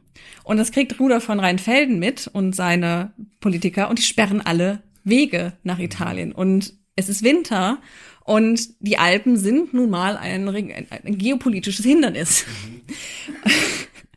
und äh, Rudolf von Rheinfelden lässt einfach alle Wege, die, über die man nach Italien kommt, durch die Alpen, den Brenner und was weiß die ganzen Nebenwege, lässt er sperren. Da kommt Heinrich nicht durch. Und deswegen muss er diesen sehr beschwerlichen Weg gehen, den wir eben auch von Lampert von Hersfeld beschrieben bekommen, wo sie dann eben durch die tiefsten Schneewehen marschieren, auf Händen und Füßen kriechen und immer hinfallen, weil die richtigen Wege sind einfach nicht passierbar, weil Rudolf von Rheinfelden verhindern will, dass Heinrich schon vor Augsburg mit Gregor spricht. Heinrich kommt durch. Äh, Gregor denkt sich, um Gottes Willen, Heinrich kommt. Greift er mich jetzt an? Was will der jetzt von mir? Ähm, und flieht eben nach Canossa. Ja. Flieht auf diese Trotzburg, weil er so denkt, dem kann man gar nichts mehr vertrauen. Bevor der mich irgendwie jetzt umbringt, verziehe ich mich. Jetzt kommt Heinrich und sagt, nein, gar kein Problem, ich will nur mit dir reden. Die Soldaten, die stehen einfach nur so. Das sind nur meine Wachen, die aufpassen, dass mir nichts passiert. Und Gregor sagt, ja, aber ich kann nicht mit dir reden, du bist exkommuniziert, das ist Kern, ich darf nicht mit dir reden. Wir dürfen nicht, du bist nicht vertragsfähig mit mir, du bist exkommuniziert, ich darf es nicht. Wir treffen uns in Augsburg, geh nach Augsburg. Aber ich bin doch jetzt schon mal hier, lass uns doch reden. Und dann sagt, also so ähnlich. Ich auch fragen, ob du jemals nach Augsburg kommst. Hm. Also so ähnlich schildert es Gregor tatsächlich in seinem Brief. Er schreibt dann den Fürsten nachher, weil er ja weiß, dass er sich nicht an die Abmachung gehalten hat. Und so ähnlich beschreibt er es dann so, ja, aber ich wusste ja auch nicht und er, er ging einfach nicht weg. Und er wollte dann ja auch, auch Buße tun und ich muss ihm ja auch verzeihen, das ist ja mein Job. Also alle, die bereit sind, alle Christen, die bereit sind, Buße zu tun und ihren Fehler einzusehen, den habe ich zu verzeihen. Und daraufhin stellt sich ihm Heinrich, wie es heißt, drei Tage lang vor Canossa in Bußkleidung. Und dann kommen wir zum Jutesack. Ich weiß nicht, ob es ein Jutesack wirklich war. In Sack und Asche. Es ist. Ähm, Nein. Es ist im, im hehren Gewand, heißt es manchmal. Manchmal. Ja, das ist einfach so ein grobes. Manchmal ist das aus Pferdehaar gesponnen. Es gibt das auch aus, aus Kamelhaar, wobei ich mir nicht so sicher bin, wie in Mittel. Ja, genau. Aber das haben wir schon in der Bibel, dass so Bußgewänder sind weil das halt so, so fährt, weil es einfach scheuert. Es, es kratzt dich wund. Das ist so der Kern. Ob der da jetzt wirklich von morgens bis abends im Schnee stand, ich bezweifle es. Der, der wird da wahrscheinlich morgens, ähm, weiß ich nicht, zur ersten Stunde wird er sich hingestellt haben, dann wird er gebetet haben, dann wird er die Bußenrituale durchgezogen haben und dann wird er sicherlich wieder reingegangen sein und durfte sich wieder anziehen. Das ist auch, kann man daran sehen, dass ja seine Frau, die Bertha von Turin, die ist ja mitgekommen und die bringt sogar ihr dreijährigen Sohn, den Konrad, mit, der zu dem Zeitpunkt Thronfolger ist so ein kleines Kind, auf das man lange gewartet hat, den ja schleppt man nicht einfach. Babyscham einzusetzen. ja, aber die, es muss halt die ganze Familie machen. Also da, dadurch, dass sie so ein kleines Kind dabei haben, kann ich mir nicht vorstellen, dass sie da wirklich den ganzen Tag standen. Also das ist auch wieder dieser Punkt, eine ritualisierte Gesellschaft. Er macht das dreimal. Man muss ja immer dreimal kommen. Und dann sagt Gregor, ja, okay. Und dann lädt er ihn ins darfst du rein, dann essen sie zusammen. Auch das ist ritualisiert, dass man eben mit dem Ausgestoßenen isst, um ihn wieder in die Gemeinschaft einzunehmen. Das finden wir ja schon in der Bibel, wenn Jesus mit den Zöllnern beispielsweise isst, dass einfach dieses ritualisierte Essen ähm, einfach als Symbol ist, ist es jetzt wieder gut. Gemeinschaft. Ja. Genau. Das ist ja alles in der Kirche Kommunion. Genau. Gemeinschaft bedeutet das Essen. Und da gibt es eben diese Diskussion, ja, was hat Heinrich da gemacht? Also wer ist der Gewinner von Canossa? Was würdest du sagen? Beide, oder? Warum? Wir haben beide gekriegt, was sie wollten. Also demnächst, ab da darf der entscheidet doch der Papst letzten Endes über die geistlichen Ämter. Mm. Der Kaiser darf immer noch. Mm, yes. ja. Aber zu diesem, also zu diesem Zeitpunkt. Der Papst bleibt und darf weiter reformieren. Mm. Und der Kaiser bleibt Kaiser. Also noch ist er nicht Kaiser. König. Ja, das, das Problem ist eben, dass jetzt könnte er Kaiser werden. Er könnte jetzt wieder, ja. Und das ist eben so dieser Punkt, weil auch eben durch diese Deutung, deswegen habe ich ja mit Bismarck angefangen, durch dieses, ja, Canossa war diese große Machtanmaßung Gregors des Siebten. Heinrich IV. musste da drei Tage im Schnee stehen und sich demütigen als zukünftiger Kaiser. Das hat natürlich ein Bismarck sehr gerne aufgenommen, um so eben im Kulturkampf Positionen zwischen dem deutschen Kaiser und dem Papst klarzumachen. Dieser Gedanke ist eben in die, in die Forschung eingegangen. Die frühe Forschung hat das auch so aufgegriffen, gesagt, ja, Heinrich musste sich hier demütigen, wie konnte Gregor der Siebte das nur wagen, was maßt er sich an? Wo, wenn man sich das aber wirklich in der, in diesem Kontext anguckt, wenn, sieht, wenn man noch die Fürsten mit reinnimmt, sieht man, dass Heinrich der Vierte hier eigentlich richtig gut taktiert hat. Dass er nämlich, weil, was jetzt nämlich passiert, sie einigen sich in Canossa, sie essen zusammen und Gregor reist nach Rom zurück. Es mhm. kommt nicht zu diesem Treffen in Augsburg. Das heißt, er gewinnt hier. Er gewinnt gegen die Fürsten, indem er nämlich klar seine Krone gesichert. Nur für eine gewisse Weile, weil die Fürsten sagen jetzt natürlich Entschuldigung, also so hatten wir uns das nicht vorgestellt. Also beziehungsweise man, äh, man trifft sich dann doch, aber der Papst kommt jetzt nicht mehr selber, er schickt nur Legaten hin, so. Ah. Und es kommt dann zum Gegenkönigtum von ähm, Bruder von Rheinfelden. Also auch da, dieser Konflikt ist eben nicht beigelegt.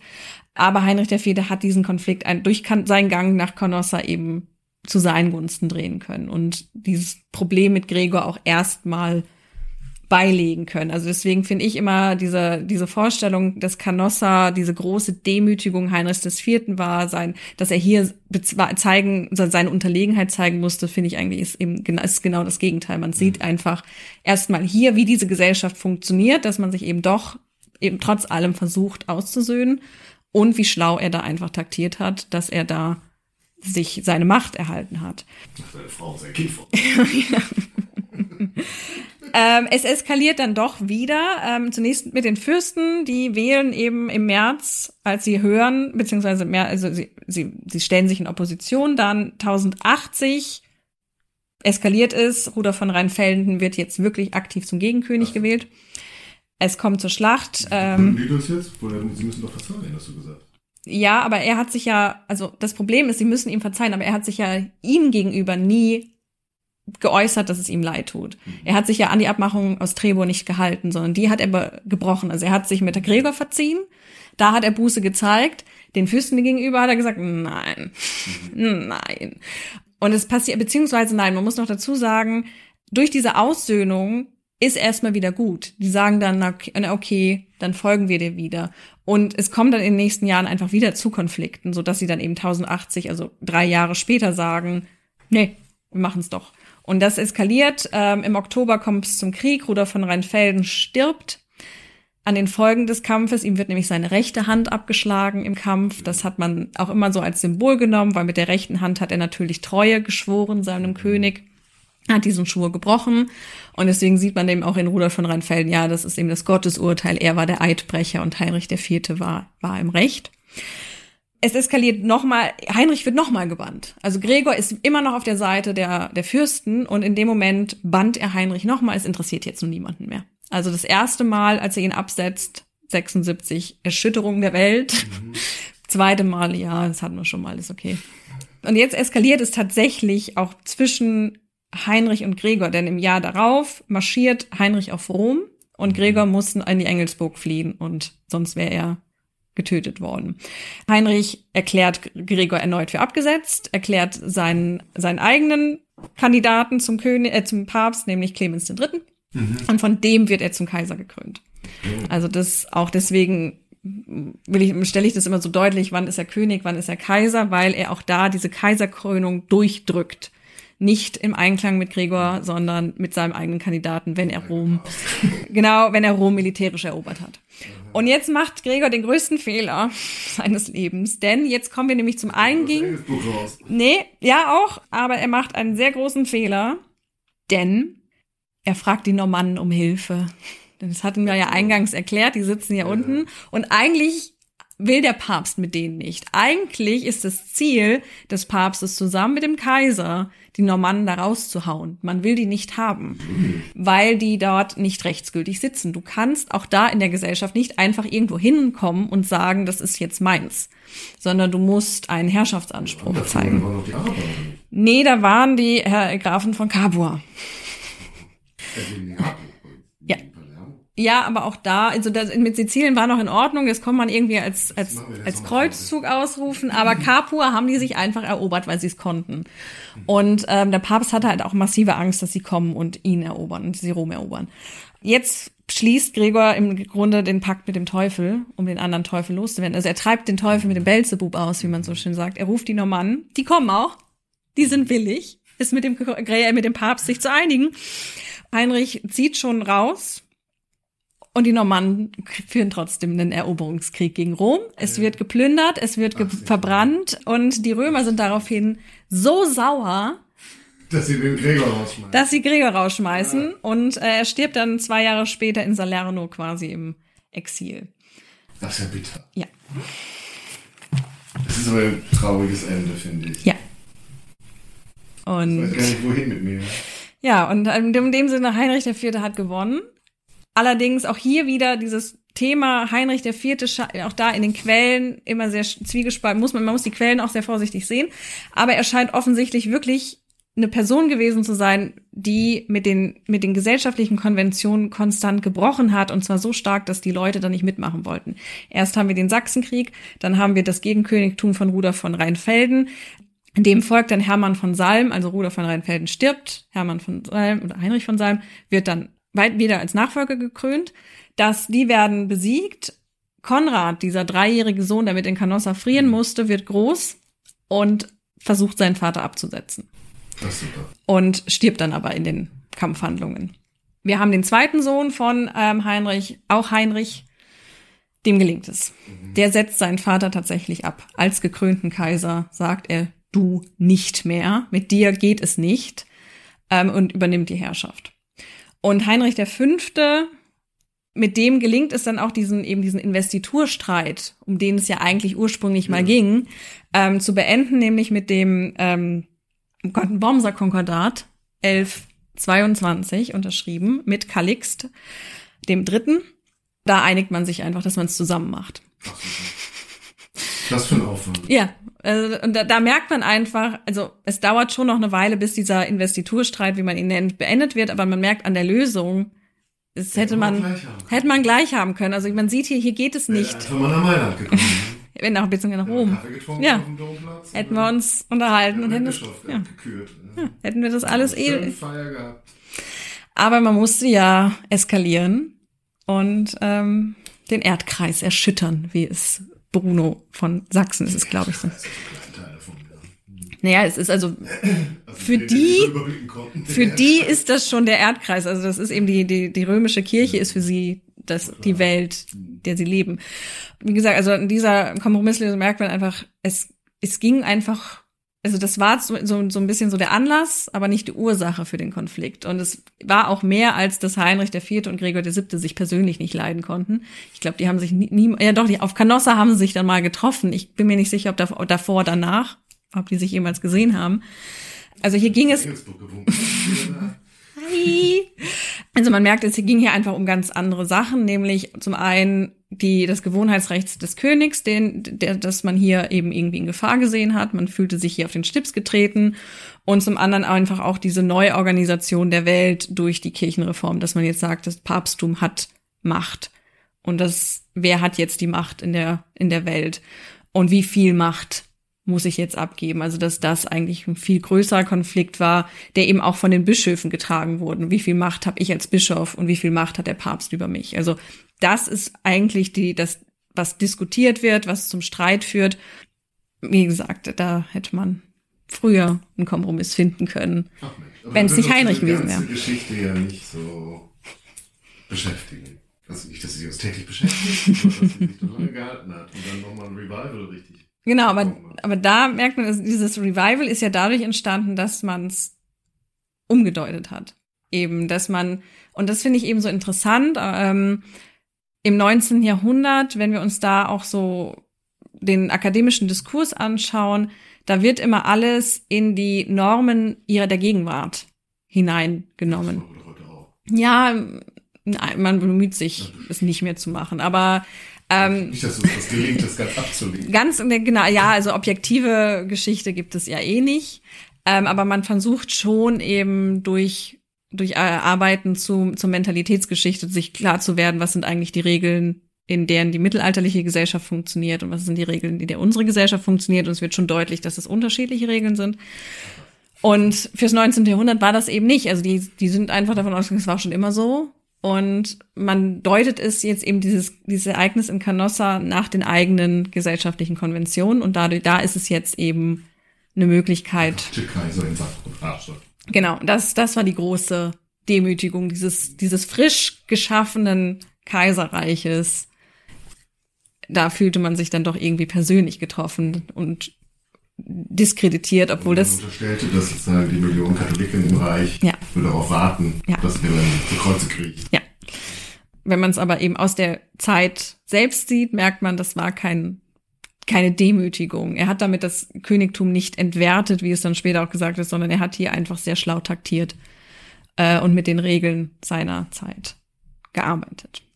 Und dann nochmal einen kleinen Literaturtipp für die, ähm, weil ich das sehr, sehr schön finde. Jetzt, ich habe nämlich jetzt öfter von den Regeln der Gesellschaft gesprochen. Das ist ein Begriff, den Gerd Althoff geprägt hat, auch ein, ein äh, ehemaliger oder mittlerweile emeritierter Professor aus Münster, der sehr viel auch zu Canossa gearbeitet hat, äh, zu Heinrich IV. und der ein wegweisendes Buch geschrieben hat namens Die Spielregeln der Gesellschaft. Und da kann man all das nochmal nachlesen, was jetzt so ein bisschen angeklungen ist, diese ritualisierte Gesellschaft des Mittelalters. Das macht er da sehr schön deutlich. Also wenn man das mal so verstehen möchte, wieso ist das Mittelalter so anders als unsere Zeit, kann man das da sehr eindrücklich nachlesen. So ein kleiner ja, Literaturtipp. Ja, jetzt, wo du schon sagst, von ritualisierten Dingen sprechen, zum Ritual gehört natürlich auch, dass wir euch einladen, uns doch mal zu schreiben oder zu kommentieren auf Facebook oder auf Twitter, so wie das Michael, Ina, Matthias und Saschas Frau. ich warte noch auf den Kommentar von Saschas Frau. Wie sie jetzt Canossa sieht, nachdem äh, man die Originalgeschichte nochmal in ein neues Licht gerückt hat. Ja, schreibt uns doch auf jeden Fall. Wir freuen uns, von euch zu hören und auf eure Kommentare und äh, euer Lob, genauso wie auch auf kritische Anmerkungen. Und da hat uns nämlich auch eine Anmerkung erreicht von Juliane, die mich betrifft. Ah. Zu der Ukraine-Folge war es dann, glaube ich, zu der letzten. Da ist mir ein sprachlicher Fauxpas passiert. Ich sprach von den polnischen Teilungen. Und das ist jetzt vielleicht nicht ganz so skandalös wie das andere polnische, was man manchmal äh, womöglich noch einem entweicht und man in Polen strafrechtlich verfolgt wird. Das tun sie da wahrscheinlich nicht. Nichtsdestotrotz ist es natürlich äh, falsch, das sozusagen. Also es gibt die Teilungen Polens. Ja? Polen konnten nichts dafür. Und äh, ja, das werden wir beherzigen und werde mich daran erinnern, das bitte so zu formulieren. Danke, Juliane. Und danke an alle, die bei Facebook uns gesagt haben, woran sie bei Canossa denken. Ja. Und wir stellen öfter mal eine Frage, bevor wir das Thema besprechen, was eigentlich so ihr damit verbindet.